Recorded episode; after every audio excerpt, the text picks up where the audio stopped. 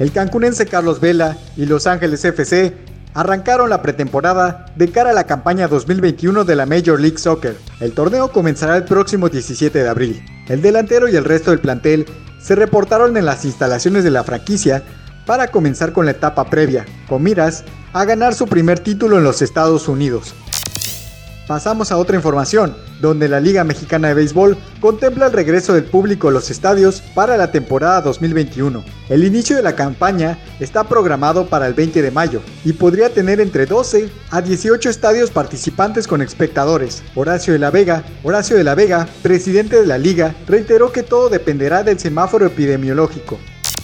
Por último, los Cowboys lograron un acuerdo con el mariscal de campo Dak Prescott por 4 años y 60 millones de dólares. El coreback, que se perdió gran parte de la temporada pasada por una fractura de tobillo, tendrá 126 millones de dólares asegurados. Prescott se convertirá en el jugador franquicia de Dallas.